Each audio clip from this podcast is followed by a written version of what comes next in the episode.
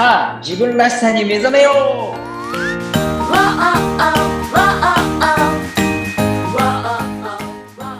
強み開発コンサルタントの山ちゃんです。ナビゲーターの言葉ゆきおです。はい。ということで、よろしくお願いします。よろしくお願いします。始まりました。7月も半ばに入ってきましたね。もうね、はいすっかり汗ばむ陽気になってきましたが、山ちゃん。本当ですねね。夏です。山ちゃん、夏はお好きですか？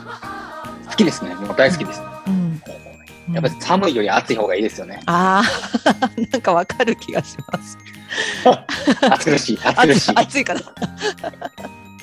はい、ということで、えっ、とね、前回はね、自分らしさについてね、お話をしましたけれども、なんか山ちゃん、あの最近、山ちゃんのマイブームがあるということで、教えていただければと。そうマイブーム。そうなんですよ。うん最近ですね、ちょっと自己理解ブームなんですよね。自己理解ブーム？うん。はい。うんもうめちゃくちゃ、なんかいろんな人に知り合う機会がやっぱり多くて、うん。まあ、手相をやってみたりとか、はい。こう、はい、市中水面やってみたりとか、うん。この前はあの元祖診断って言って顔を診断していただくっていうこと、顔からなんかその人のあり方みたいなのを診断してもらうみたいなのやったんですよ。へえ、顔、顔も診断ができるの？面白そう。うん。そうそう、めっちゃ面白くて、うん。でもただ、もうだからその中で一番面白いなと思うのは、うん。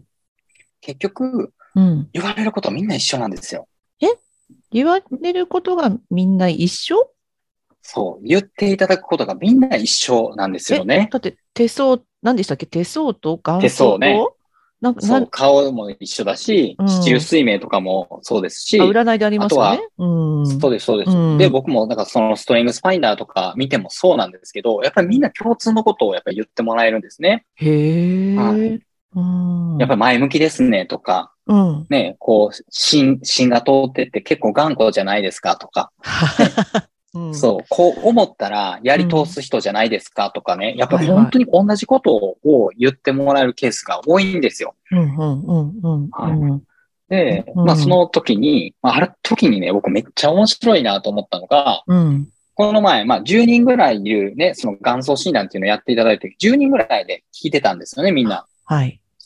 で、その時に一人の、まあ、女性の方が、やっぱこうね、すごい、その、まあ、主催者の方に対して、いや、すごい褒めていただいてありがとうございますって言って、ね、もう褒めてくれるのはいいんだけど、なんかちょっと悪いところとかってないんですかって、いつもみんなに褒めてるだけじゃないんですかみたいなことを言ったんです。おー。でもこれね、よく言われるんですよ。ストレングスファインダーやってても、ね、うん山ちゃんって褒めるの上手ですよねって。うん。ねでも本当にいいことばっかり言ってるけど、もうちょっと悪いとことないんですかみたいなことを言われるんですよね。うん。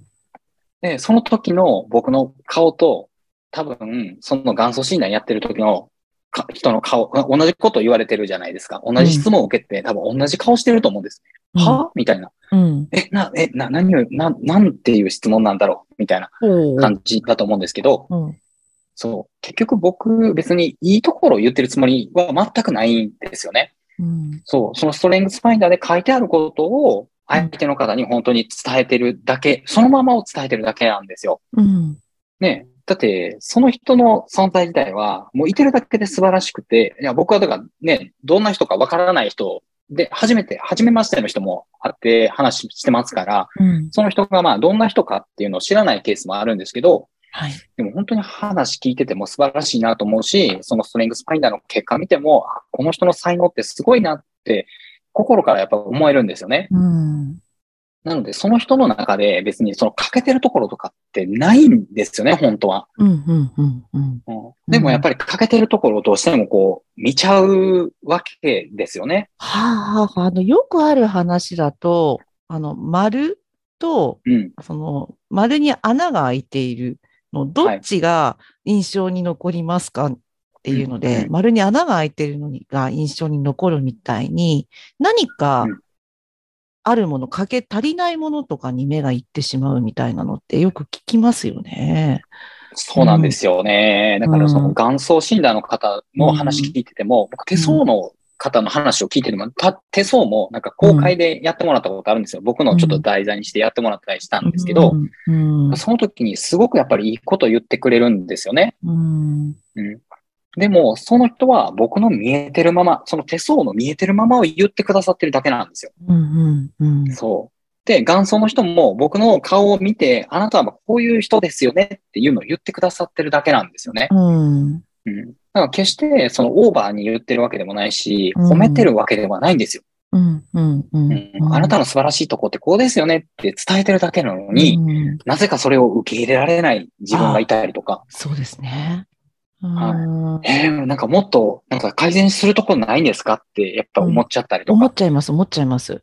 はい。うん。うん。でこれがだから究極の人の、やっぱ僕らが陥ってる問題点、問題点というか課題なんちゃうかなと思うんですよ。自分は素晴らしい存在なのに、うんそれを認められてないっていう、うん。自分のことを認められてないっていうね。うん。あうんーこういうことがやっぱり起こってるんじゃないかなってうん。いうふうにすごい感じたこの、あの自己理解ブームの月間なんですよ。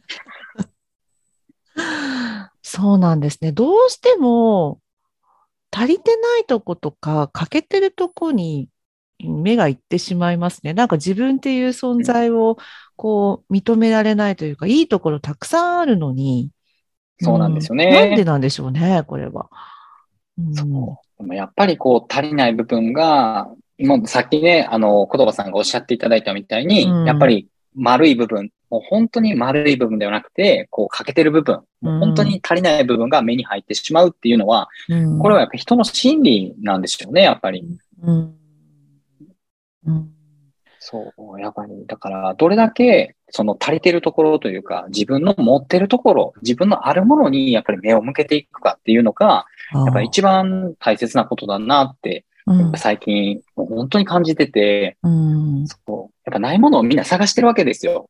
ね、なんか特別なものをすごい探して歩いてるんですよね。うんうんうん。そう、憧れてる人がいるから、この人の素晴らしい部分を、うん。ああ、この人みたいになりたいなって思って探してるんですけど、うん。いやでもやっぱそうじゃなくて、自分の中にあるものを、うん。まあ僕は才能ということを言ってますけど、自分の中にある才能を、やっぱりもう見つけていく、探すっていうことが、ぱり今一番大切なんだなっていうふうにやっぱ思うんですよね。ああ、そのね、自己理解ブームでいろいろね、試されましたけど、やっぱりそこに行き着くというか、そういうことなんでしょうね。はい。うんそうなんですよね。うんないものを探すよりも、自分の本当の自分に気づく方が、なんか時間がかからないというか、ね、あの、いい気がしますよね。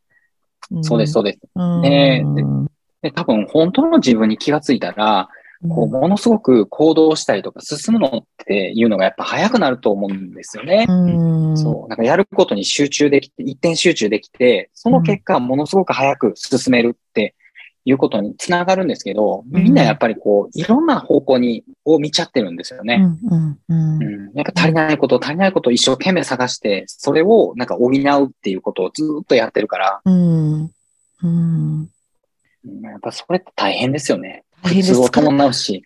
疲れちゃう。すごい疲れてしまいますよね。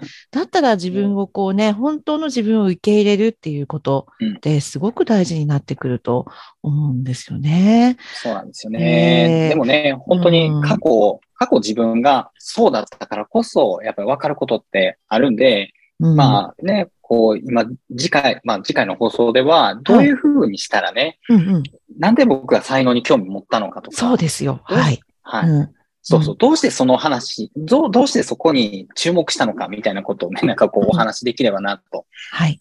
いうふうに思ってているんですよね。はい。ということで、次回予告が出ましたね、山ちゃん。はい。はい。はい。ということで、あの、この続きはまた次回、えー放送していきたいというふうに思っております。えっ、と、皆さんね、あの、LINE、あ公式 LINE アカウントですとか、インスタですとか、あとはね、才能開発インタビューなどね、えー山ちゃんやってらっしゃいますから、ぜひね、こちらのあの URL の方も覗いていただければなというふうに思っております。